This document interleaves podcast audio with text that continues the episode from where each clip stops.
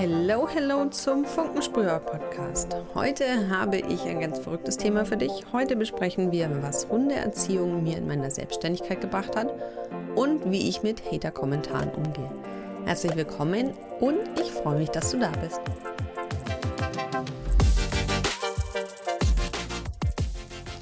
Hi, ich bin Froni, ich bin Hochzeitsfotografin und Kreativcoach und ich helfe anderen kreativen Selbstständigen, egal ob in Voll- oder Teilzeit, dabei ihr Leben so zu gestalten, dass sie am Ende sagen können, geil war's. Indem sie endlich ins Machen kommen, anstatt nur tot zu denken und die ganze Zeit darauf zu warten, dass die Sachen besser werden. Machen bedeutet in Aktion treten. Machen bedeutet endlich loszulegen und dein Leben selbst in die Hand zu nehmen. Dafür steht der Funkenspur Podcast.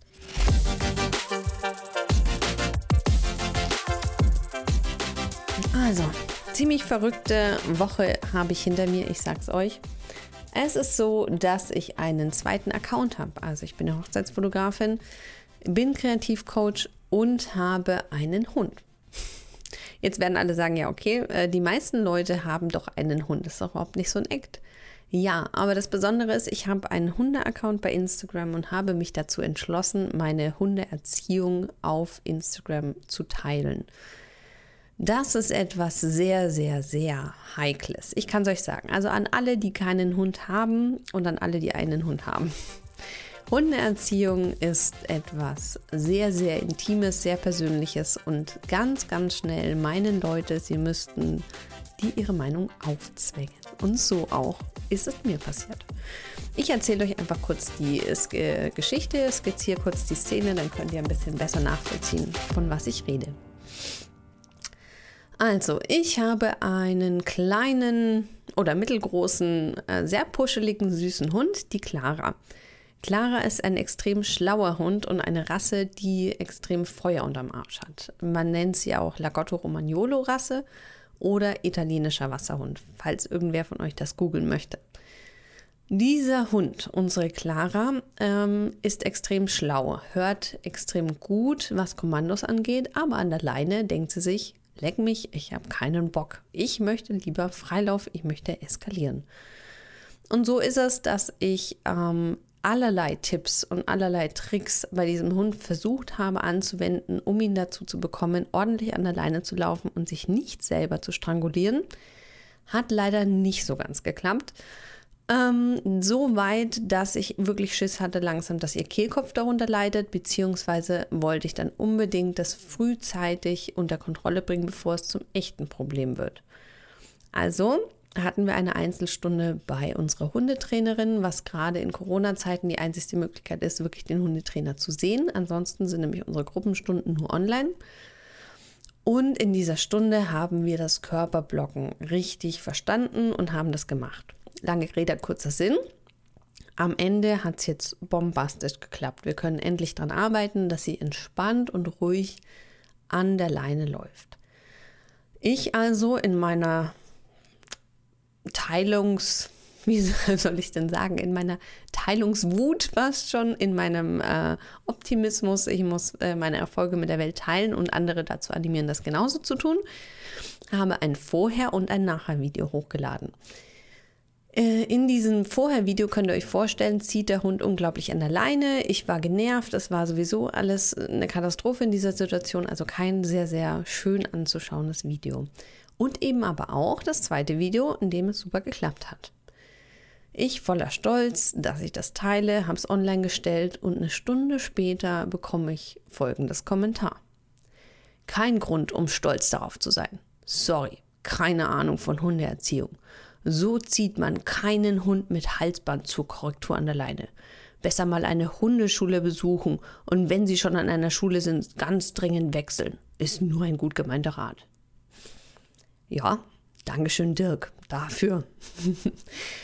ähm, ihr könnt euch vorstellen, im ersten Moment war das so, wow, okay. Ihr könnt es euch vorstellen, diejenigen, die schon mal in irgendeiner Weise einen Hate-Kommentar bekommen haben, haben die Hormone wahrscheinlich schon genauso wie ich durchlebt. Da geht nämlich erstmal der Blutdruck hoch und mich, man denkt sich im ersten Moment so, oh mein Gott, was ist jetzt los?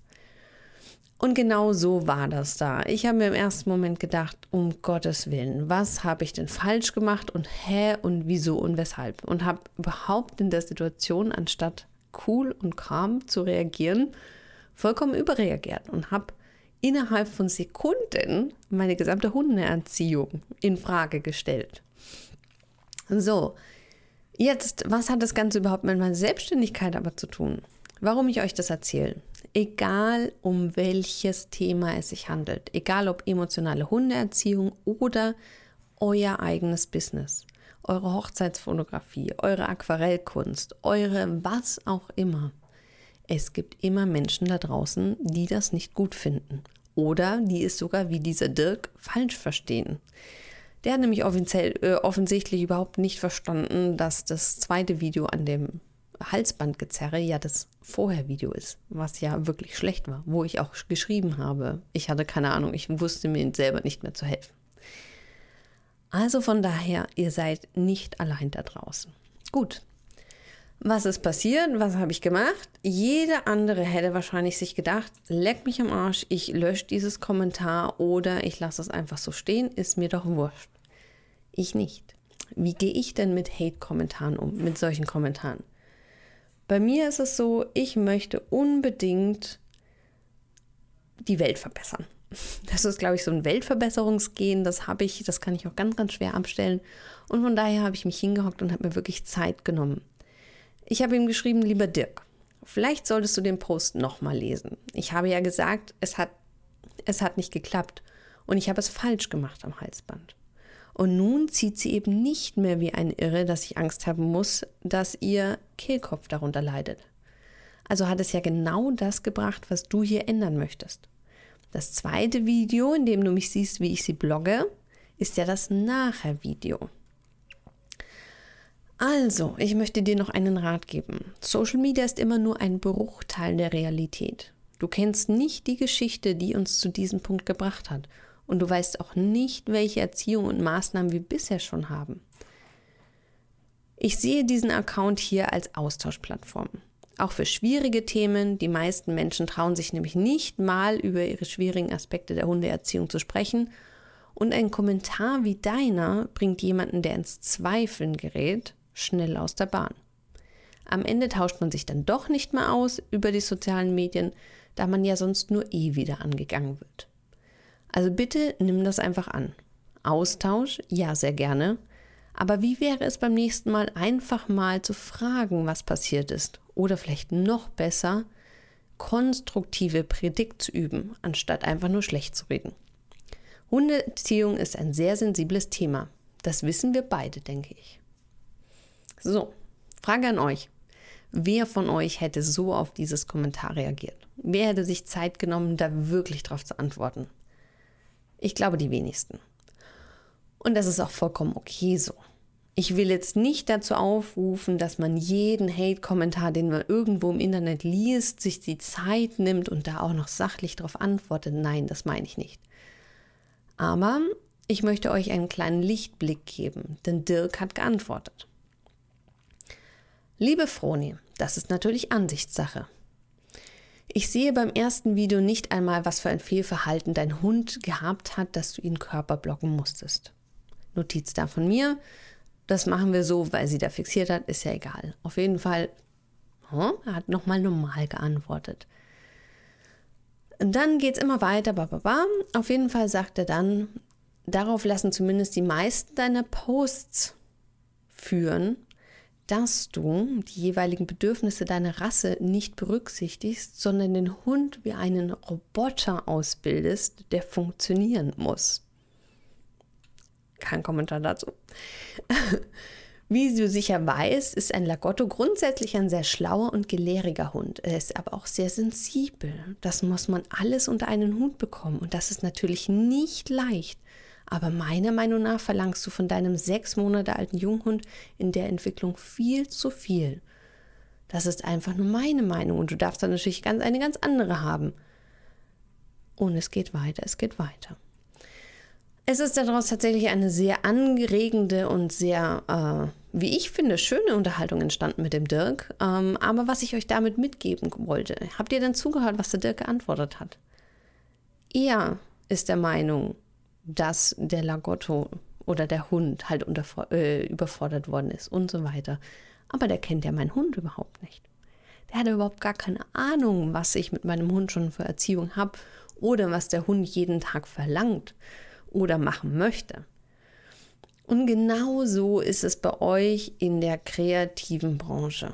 Wenn ihr etwas teilt und da draußen ist jemand, der meint, es besser wissen zu müssen, denkt immer dran, der kennt doch nur einen ganz kleinen Bruchteil von der ganzen Situation. Bei mir ist es so, in der Hundeerziehung habe ich da zwar schon ein bisschen jetzt gezweifelt kurz mal, aber in Summe, wenn ich das Ganze jetzt mal auf die Hochzeitsfotografie oder auf mein Kreativcoaching projiziere, habe ich das Problem nicht. Aber wie kommt's? Wie kann es sein, dass ein Teilaspekt meines Lebens mich ein bisschen aus der Bahn wirft, wenn ich da kritisiert werde?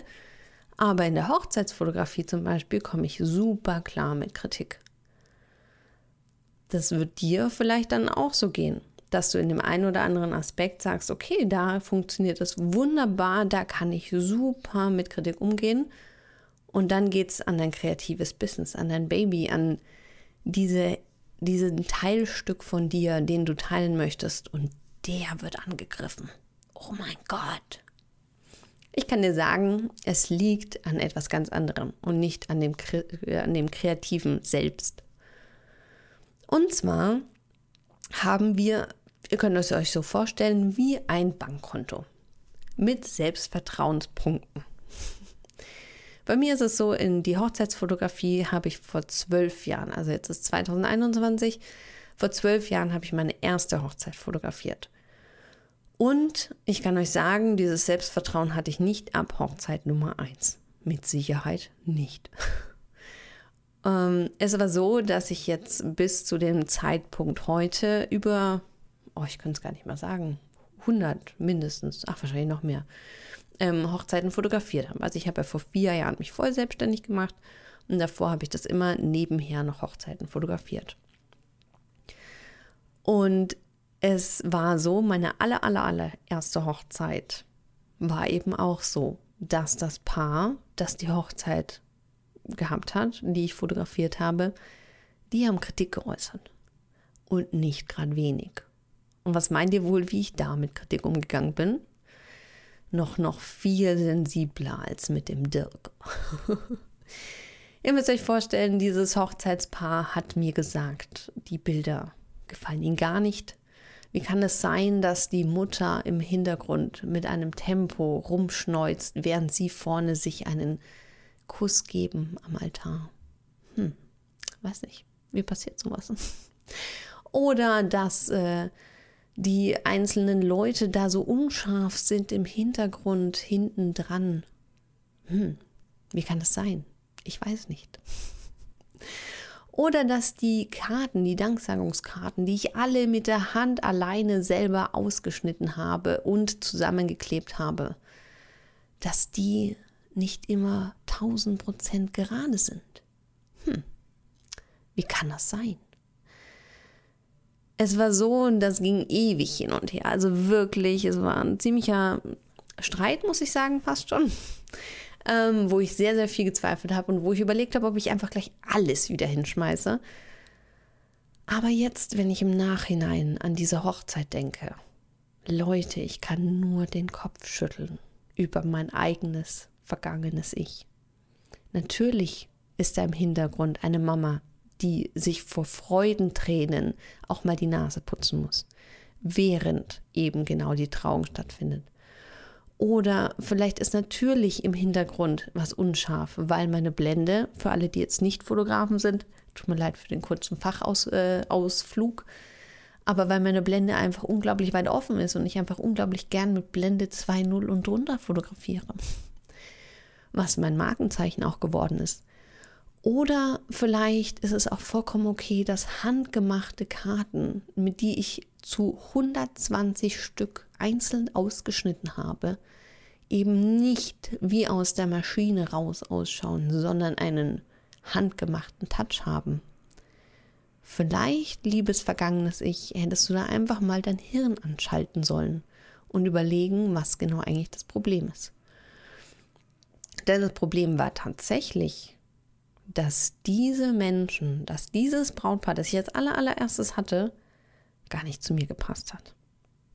Das waren Menschen, die hatten eine ganz andere Vorstellung von mir und meiner Arbeit. Die hatten eine ganz andere Vorstellung von dem, was sie bekommen. Und genauso war das mit Dirk und meine Hundeerziehung. Der hat eine ganz andere Vorstellung von Hundeerziehung. Der hat eine ganz andere Vorstellung davon, wie man mit einem Hund zusammenleben sollte. Und jetzt passiert mir das jetzt immer noch? Ganz klares Nein. Warum? Zum einen habe ich mein Selbstvertrauenskonto über die Jahre, was die Fotografie angeht, wirklich aufgebessert. Das heißt, ich hatte nicht immer wieder solche schlechten Erfahrungen, sondern habe immer, immer mehr gute Erfahrungen gesammelt. Ich habe immer, immer öfters die Leute vor der Kamera gehabt und die Leute beim Kreativcoaching gehabt, die auch wirklich zu mir passen diejenigen, die auch meine Arbeit, so wie ich sie am besten kann und am besten machen möchte, wertschätzen. Und dadurch bin ich viel, viel robuster gegenüber Kritik von außen geworden. Also wenn jetzt jemand zu mir sagt und äh, kommt und sagt, boah, also die Fotografie, also das, ach nee, auf der Hochzeit, das hast du echt scheiße fotografiert oder so, dann kann ich sagen, hey, ist in Ordnung. Dir gefallen die Fotos nicht. Aber weißt du was? Mir gefallen sie. Und ich weiß auch, dass dem Brautpaar, die, die mich dafür bezahlt haben, die, die mich, die Froni, dabei haben wollten bei der Fotografie, dass die glücklich sind. Genauso beim Kreativcoaching. Ich weiß, dass jetzt die Leute zu mir kommen, die wissen, wie ich tick, die wissen, wie ehrlich bin ich bin, wie optimistisch ich viele Sachen sehen will, wie bodenständig ich viele Dinge anpacke diejenigen kommen zu mir. Und dadurch habe ich einfach ein viel, viel höheres Selbstvertrauen auch in meine Arbeit. Weil nicht nur mir muss die Arbeit gefallen, sondern natürlich auch mein Gegenüber. Ich verkaufe ja eine Dienstleistung. Da will man natürlich, dass das Gegenüber der Kunde happy ist. Aber das Wichtigste ist jetzt, dass du dir bewusst bist. Ist denn das Gegenüber, das dir die Kritik äußert, denn auch wirklich derjenige, der zu dir passt? Das ist jetzt kleiner Exkurs von mir heute zur Hundeerziehung und was mir diese Hate-Kommentare gebracht haben, wo ich einfach mal wieder zurückdenken konnte an die Zeit, in der in meinem Business mich Kritik wirklich aus der Bahn geworfen hat und was sich eigentlich geändert hat. Und jetzt als kleine Hausaufgabe noch für dich, so zum Mitnehmen von meinem Podcast, denn da bin ich ein sehr, sehr großer Fan von. Überleg dir doch mal, wann war das letzte Mal äh, eine Situation, wo du kritisiert worden bist, beziehungsweise wo deine Arbeit kritisiert worden ist. War das von jemandem, der wirklich zu dir passt? War das wirklich von jemandem, wo du sagst, das ist dein Idealkunde? Der will ich, dass der öfters kommt. Der will ich, dass er am liebsten wöchentlich bei mir irgendwas bestellt oder meine Dienstleistung in Anspruch nimmt.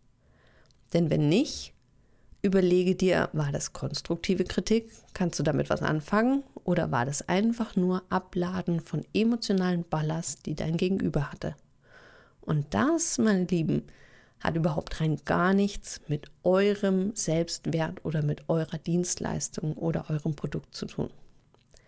Bitte niemals vergessen, es gibt Idealkunden und dann gibt es die, die einfach nicht zu euch passen. Vielen, vielen Dank euch, dass ihr heute bei mir bei diesem Exkurs zugehört habt. Ich würde mich sehr freuen, wenn du ein paar Gedanken dazu hast zu deinem Idealkunden, wenn du ein paar Gedanken zu Hater-Kommentaren im Internet hast oder wenn du vielleicht auch mal ein paar Situationen hast, die du gerne mit mir besprechen möchtest aufgrund dieser Podcast-Folge. Leute, einmal bei Instagram bei Veronika E. Schweiger vorbeischauen oder mir eine E-Mail schreiben unter hallo at veronikaeschweiger.com. Ich würde mich sehr freuen, von dem einen oder anderen zu hören. Dann habe ich diese Podcast-Folge nicht nur als Monolog aufgenommen, sondern entstehen auch, entstehen auch wunderschöne Unterhaltungen daraus. Vielen, vielen Dank euch. Ich wünsche euch was und bis zur nächsten Folge.